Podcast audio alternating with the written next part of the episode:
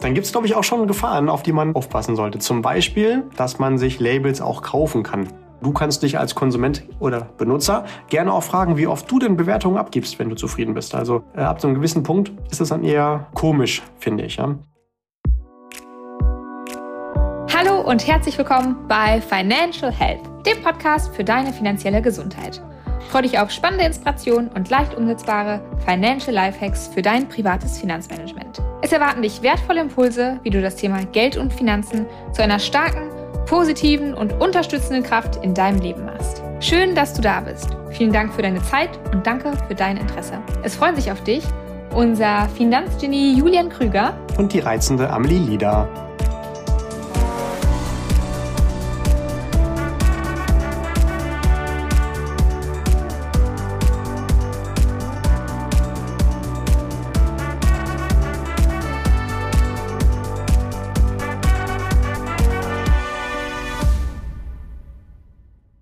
Lieber Listener, es gibt Siegel, es gibt Label, es gibt Bewertungen, es gibt Brands, es gibt Plaketten und so weiter und so fort. Wer kennt sie nicht?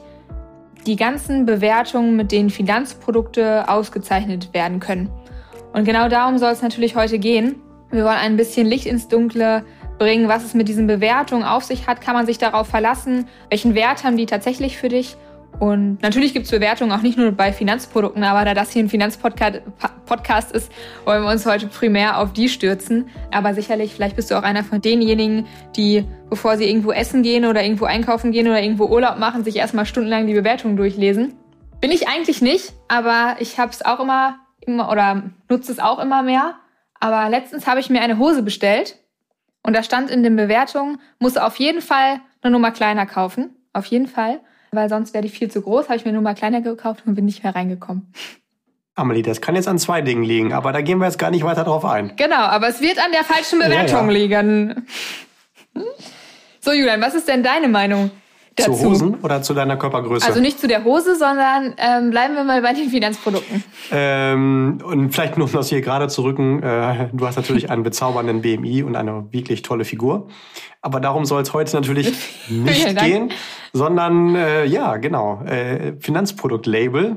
Ich glaube, die sind ganz gut, um einfach ein gutes Gefühl zu haben, wenn ich irgendein Finanzprodukt abschließen möchte und dann gibt's noch drei, vier verschiedene Gesellschaften, die es auch jeweils mit fünf Sterne und Superbonus und gigantisch und A plus und Triple F bewertet haben, dass ich ein besonders gutes Gefühl habe und sage, okay, das, was ich mir angeguckt habe, das haben auch andere als erstklassig bewertet und deswegen entscheide ich mich dafür. Also das ist quasi so eine Art Social Proof. Ich kriege nochmal von externe Bestätigung, dass ich da wahrscheinlich die richtige Entscheidung treffe und damit ein gutes Gefühl habe. Ist also eine Orientierungshilfe. Oder auch wenn jetzt vielleicht andere Stimmen sagen, damit habe ich schon ganz gute Erfahrungen gehabt, also andere Bewertungen, dass ich da ja wahrscheinlich auch viel Spaß an der Lösung haben werde. Sehr schön. Mm, kann ich erstmal gut nachvollziehen. Gibt es denn auch Gefahren bei dem ganzen Bewertungsthema, mal abgesehen davon, dass man eventuell dann nicht in die Hose reinpasst? Ja, genau. Im wahrsten Sinne des Wortes kann es natürlich vielleicht trotzdem, obwohl ich ein Produkt mit äh, vielen guten Labels habe, in die Hose gehen. Denn. Oh, was ein tolles ähm, Wortspiel. Ja, wenn ja, du mir Krüger. so eine Steilvorlage gibst, äh, ich äh, sollte mich am Radio bewerben, wa? Ja, ja. Dann gibt es, glaube ich, auch schon Gefahren, auf die man äh, aufpassen sollte. Zum Beispiel wissen wahrscheinlich schon alle Listener, dass man sich Labels auch kaufen kann. Also wenn ich jetzt unabhängig vom Finanzprodukt oder anderen Produkten gerne möchte, dass ich gut dastehe, dann gibt es diverse Dienstleister, wo ich einfach Geld dafür bezahle, dass die mich bewerten. Und wie gut die Bewertung ausfällt, wenn ich die dafür bezahle. Hängt vom Preis ab.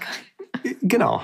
Und kann man sich ja vorstellen, dass wenn ich dafür Geld bezahle, dass die dann äh, auch möchten, dass ich mein nächstes Produkt auch wieder von dem bewerten lasse und mir dann dementsprechend keine äh, fünf Minus geben. Ja. Oder ich kenne tatsächlich auch viele Gesellschaften, die aus dem Finanzbereich kommen und einfach dann eine Tochtergesellschaft gründen, die dann Finanzprodukte bewertet. Und du kannst dir auch vorstellen, wenn du eine Gesellschaft selber gründest, die dann vielleicht nur anders heißt, und die dann dein eigenes Produkt bewertet, was dann da für Bewertungen rauskommen. Was man auch manchmal nicht weiß, wenn da verschiedene Gesellschaften, ohne dass wir jetzt auf die Namen drauf eingehen, Bewertungen abgeben, dann wissen wir als Außenstehende gar nicht so sehr, wie tief wurde das eigentlich bewertet, das Produkt. Also haben die vielleicht vier oder fünf oder zehn Produktkriterien bewertet? Oder sind es eher 50, 100 oder 200 gewesen? Und wenn es mehrere gewesen sind, haben denn alle dann prozentual gleich viel zum Ergebnis beigetragen? Oder gab es vielleicht einen Aspekt, der prozentual besonders hoch bewertet wurde und dann vielleicht auch einen Ausschlag gegeben hat für die Gesamtbewertung? Also wir können es von außen nicht so richtig gut einsehen. Und manchmal, glaube ich, ist dann das mehr Marketing, als dass es wirklich eine objektive Bewertung ist. Ja, gut. Das kann ich sehr, sehr gut nachvollziehen. Das sind schon mal logische Punkte. Was denn noch? Tatsächlich kann man sich nicht nur Labels, also Analysen kaufen, sondern man kann sich tatsächlich auch Kundenstimmen kaufen. Das gilt für Finanzprodukte oder für Bewertungen über Finanzberater oder auch ähm, ganz andere Produkte, die man kaufen kann. Es gibt ja so einen, zum Beispiel einen recht bekannten großen Online-Händler aus Amerika mit A am Anfang. Ähm, da ist das auch so, dass du recht einfach, wenn du da irgendein Produkt launchst, dir viele hundert Bewertungen kaufen kannst. Und da sollte man kritisch sein, wenn auf einmal ein Produkt mehrere tausend positive Stimmen hat wo denn die wohl auf einmal alle herkommen, weil du kannst dich als Konsument oder Benutzer gerne auch fragen, wie oft du denn Bewertungen abgibst, wenn du zufrieden bist. Also äh, ab so einem gewissen Punkt ist es dann eher komisch, finde ich. Ja? Und dann kann man auch immer noch hinterfragen, die Gesellschaft, die da etwas bewertet hat, was zeichnet die eigentlich aus? Also welche Kompetenz hat die? Also welche Berechtigung hat die überhaupt, diesen Produktbereich zu bewerten? Wo kommen die her? Und spätestens, wenn jemand äh, als Unternehmen heute ein Finanzprodukt, vielleicht eine Geldanlage und morgen eine Versicherung und dann eine Waschmaschine und dann, keine Ahnung, einen Körperhaarentferner bewertet, dann ist halt die Frage, in welchem der Bereiche denn wirklich ausgewiesene Kernkompetenz vorliegt. Ja? Und es gibt auch wiederum andere Bewertungsunternehmen, da kannst du dann auch ein ausführliches Testergebnis als Zeitschrift kaufen. Und in der gleichen Zeitschrift sind dann Werbung geschaltet, meistens von denjenigen, die auf den ersten Plätzen gelandet sind. Und wie das zusammenhängt, da muss sich auch natürlich jeder mal ein eigenes Bild machen, ob das in irgendeiner Weise das eine das andere beeinflusst. Ja, okay. Gut, ich muss mich hier mal anders hinsetzen. Ich sitze immer wie so ein Schrimp und wundere mich abends, dass ich Rücken habe. Äh, so. Ja, und du nicht mehr in der Hose passt, das ist klar. Genau, jetzt sollte es aber. Jetzt sollte es gehen hier. Ähm, Gut, ja, ich finde bei solchen Bewertungen auch immer so ein bisschen schwierig.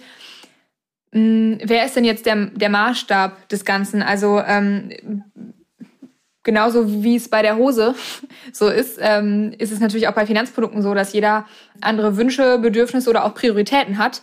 Und wenn da Bewertung X ist, ist die Frage, was, können, was wird mir jetzt als Beispiel einfallen?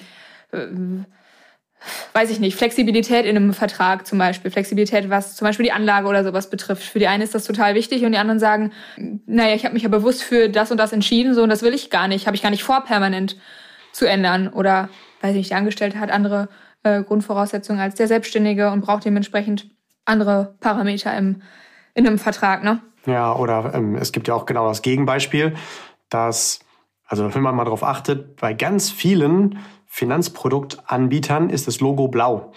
Wahrscheinlich, weil es psychologisch für Seriosität steht. Und wenn da jetzt ein Bewertungskriterium ist, ist das Logo blau und jemand hat dann da Nein, weil das Logo rosa ist, ist dann automatisch das Produkt schlechter. Also sind überhaupt die getesteten Parameter an sich relevant? Also nicht nur sind die für mich relevant, sondern sind die an überhaupt relevant oder was wir eben schon mal hatten, wie viel Gewicht bekommen die? Und ich glaube tatsächlich auch, bevor man ein Finanzprodukt bewertet, sollte man erstmal, wenn schon, das Rating der Gesellschaft sich angucken. Das kann ja sein, dass das Produkt an sich richtig cool ist, aber die Gesellschaft einfach kacke und die Bilanz das vielleicht nur noch hergibt, dass die Gesellschaft vielleicht noch vier, fünf Jahre existiert und dann mit einer hohen Wahrscheinlichkeit im besten Fall vom Staat gerettet wird, weil sie äh, systemrelevant ist, ansonsten aber einfach äh, unterm äh, Teppich gekehrt wird. Wenn man das schon macht, nach Ratings zu gehen, dann sollte man halt auch top-down erst die Gesellschaft und dann das Produkt. Und bei der Gesellschaft dann vielleicht auch wieder überlegen, gibt es Hard Facts und auch Soft Facts, sowas wie Unternehmenskultur oder unter, äh, Umweltstandards oder ähnliches, was mir vielleicht auch wichtig ist. Also das ist halt alles schon sehr selektiv und manchmal auch ein bisschen zufallsabhängig, was ich da jetzt nun bewerte und was nicht. Ja, gut, kann ich gut nachvollziehen. Können wir also pauschal sagen, dass man sich da nicht so drauf verlassen kann? Oder was ist jetzt die Pointe der Geschichte? Ja, dann sage ich mal das klassische Jein. Also natürlich sollte das nicht das Entscheidungskriterium Nummer eins sein. Und spätestens, wenn jemand sagt, hier, hallo, ich bin XY und du musst bei mir das Produkt abschließen, weil es ist hier auf Platz eins. Wenn das so beworben wird, dann wäre ich eher vorsichtig. Es sollte halt eher nur unterstützend sein. Und wenn du für dich anhand von wirklich entscheidungsrelevanten Kriterien herausgefunden hast, welche Produktlösung für dich die richtige sein könnte, unabhängig davon, ob wir jetzt von einer Versicherung sprechen, von einem Anlageprodukt, von einer Altersvorsorge, von einem Vermögensaufbau, was es auch mal so alles gibt, dann sollten hinterher höchstens die Labels dir noch ein zusätzliches gutes Gefühl geben, aber nicht die einzigen Entscheidungen sein, warum du das machst. Du solltest wie immer zwischen vielen verschiedenen Gesellschaften dich informiert und entschieden haben.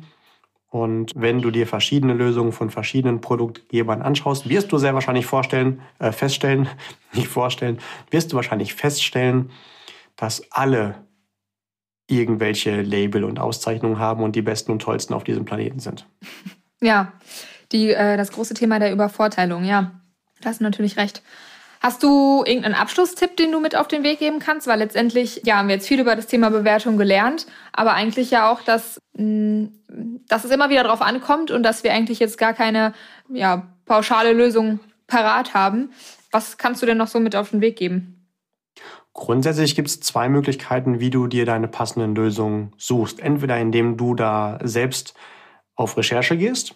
Das ist einfach nur wichtig, dass du möglichst viele unterschiedliche Quellen angehst. Oder indem du dir Unterstützung holst und jemand vielleicht bittest, für dich die passenden Lösungen zu finden oder zumindest die Impulse zu geben. Da wäre aus meiner Sicht wichtig, dass dieser Mensch, diese Person ungebunden ist, also nicht von einer Gesellschaft kommt, sondern halt einfach genau wie du auf den Markt zugreift. Vielleicht mit dem Zusatz, dass diese Person noch Erfahrung und Wissen mitbringt, die du vielleicht erst aufbauen müsstest und äh, dafür für dich eine gute Abkürzung sein könnte. Also schnapp dir gerne einen entsprechenden Experten. Und wenn du, Amelie, ich glaube, das dürfen wir gerne hier mal einfach mal sagen, äh, dir nicht ganz sicher bist bei irgendeinem Produkt, was irgendwie aus dem Finanzbereich kommt, dann schick uns das einfach und du bekommst von uns gerne auch nochmal eine Einschätzung, wie wir das finden. Ja, das ist quasi auch nochmal ein Financial Health Label obendrauf auf die anderen 43, die es schon hat. Stimmt. Und das ist natürlich sehr wertvoll. Und darauf kann man sich auch Ausschließlich. verlassen. Ja. ja, das ist das Und Einzige, das passt was dann am Ende zählt. auch. Nicht wie meine Hose, das ist eine Frechheit, wirklich. Gut, dann, ähm, dann, dann, dann sag doch hier mal, was wir noch zu sagen haben. Also für alle, die, die noch eine Hose brauchen, die wenden sich an Amelie. Ansonsten vielen lieben Dank fürs Reinhören. Wir hören uns gerne in der nächsten Folge. Keep growing, stay healthy, especially financially. Deine Amelie. Und dein Julian.